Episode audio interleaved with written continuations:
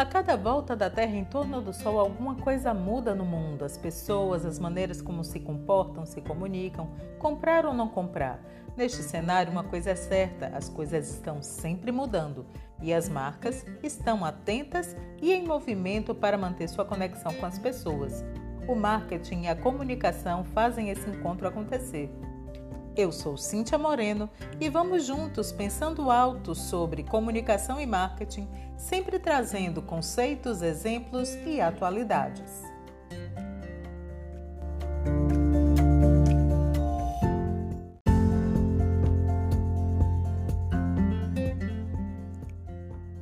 Hoje vamos falar sobre associação de ideias e palavras na propaganda.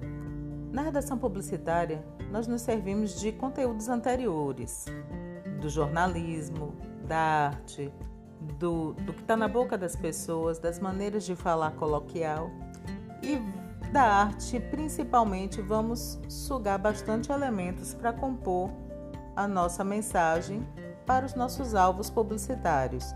Precisamos ter um fechamento psicológico em torno do assunto que vai ser tratado.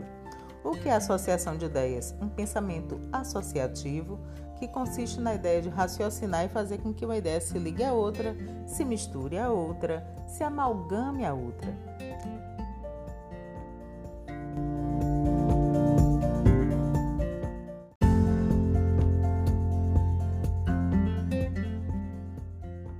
Existem algumas maneiras de fazer associação de ideias. Uma delas é por causa e efeito, a outra por contraste, a outra por semelhança e contiguidade. A gente tem aí que pensar qual é a maneira mais efetiva de fazer com que aquela conversa da marca se linke às pessoas que precisam ouvir aquela mensagem. Ou seja, como é que a gente fecha um interesse entre o emissor e o receptor dessa mensagem? Haver uma pintura do Farol da Barra ou do Grand Canyon, a gente imagina imediatamente o que a gente já conhece. Essa é uma associação por semelhança. Você olha para o quadro, lembra da imagem, você olha para a sua reflexão e questiona: essa pintura aí tá, tá fiel? Olha, não é bem assim, tá fora de escala. Você faz reflexões porque você já conhece.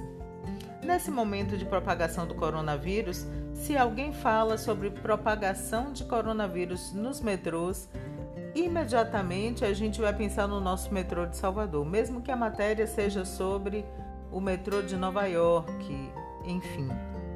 O que é isso? É uma associação por contiguidade. Contiguidade é um exercício de proximidade, algo que você vê e que vai te chamar a atenção justamente por ter elementos comuns com algo que você já vivencia. Essa possibilidade da contiguidade, ela transmuta os, os conteúdos de uma maneira muito fácil, fazendo com que as pessoas já tenham um estalo sobre o que está sendo dito. Não é estranho, não é uma extrema novidade. É... Outra maneira de fazer associação é por exemplo, quando você tem uma possibilidade de analisar, ao olhar um ferimento, você lembra a dor que ele te provocou. Então, essa é uma associação de causa e efeito. Diante do que você vê, você rememora algo que já vivenciou. Você rememora sensações.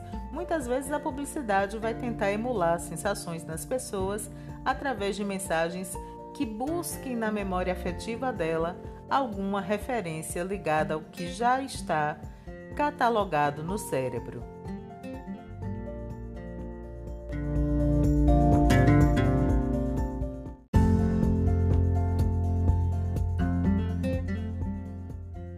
A ideia da associação de ideias e palavras é, portanto, gerar um encurtamento, uma conexão rápida entre o que a marca quer dizer e o que as pessoas que são alvos publicitários dela podem e precisam entender sobre aquele assunto. Vamos refletir ainda um pouquinho mais sobre isso. A publicidade, ela vai viver muito das intertextualidades aí nesse momento de fazer associação de palavras. E aí Susser vai falar sobre as é, composições sintagmáticas. ou seja, um texto só vai ter valor porque ela está no encadeamento lógico, numa cadeia de fala, que vai fazer completo, total sentido para as pessoas. Outra maneira é quando as pessoas fazem associação por algo em comum que existem na memória. São as relações parasintagmáticas.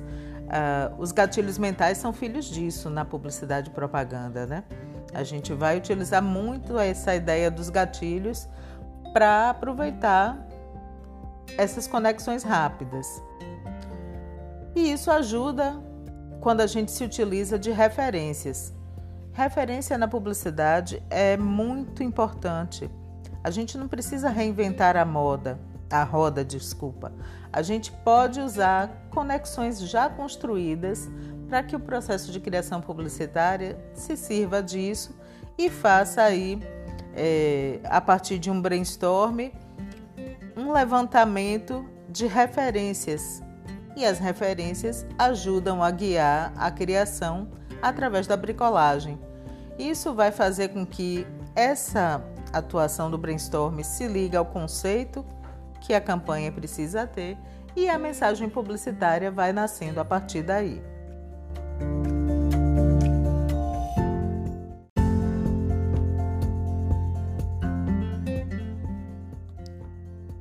Ainda falando sobre intertextualidade, a gente vai ter nessa prática o exercício da bricolagem. A bricolagem ela vai fazer uma junção entre elementos de vários tipos de textos em uma coisa que gera um novo sentido lógico. Essa intertextualidade pode ser desenvolvida através de dois caminhos: da paródia e da paráfrase. Na paródia, você contesta, ridiculariza outros textos, rompe com uma ideologia imposta naquele texto e cria uma segunda leitura para ele. Na paráfrase, você vai fazer o contrário da paráfrase. Se na paródia você rompe, ridiculariza, contesta, na paráfrase você confirma o que já está dito. Você diz o que já está dito, mas diz diferente, diz de novo, no mesmo sentido, coisas que as pessoas já tiveram acesso e já estão familiarizadas. A partir daí, a associação de ideias e palavras vai se dando por ramificações.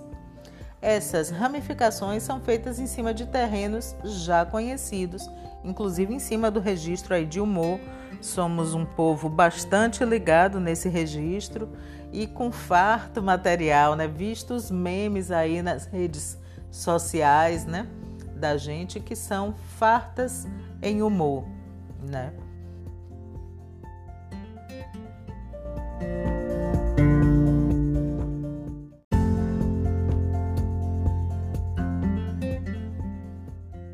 Episódio, refletimos um pouco sobre o processo de associação de ideias e palavras.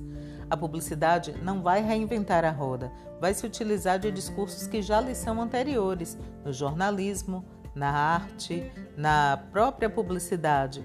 Daí a importância das referências. O processo criativo de uma campanha ele nasce a partir do briefing, onde deve estar diluído um conceito. O conceito pode levar a dupla de criação a um processo de associação de ideias e palavras através da prática da bricolagem.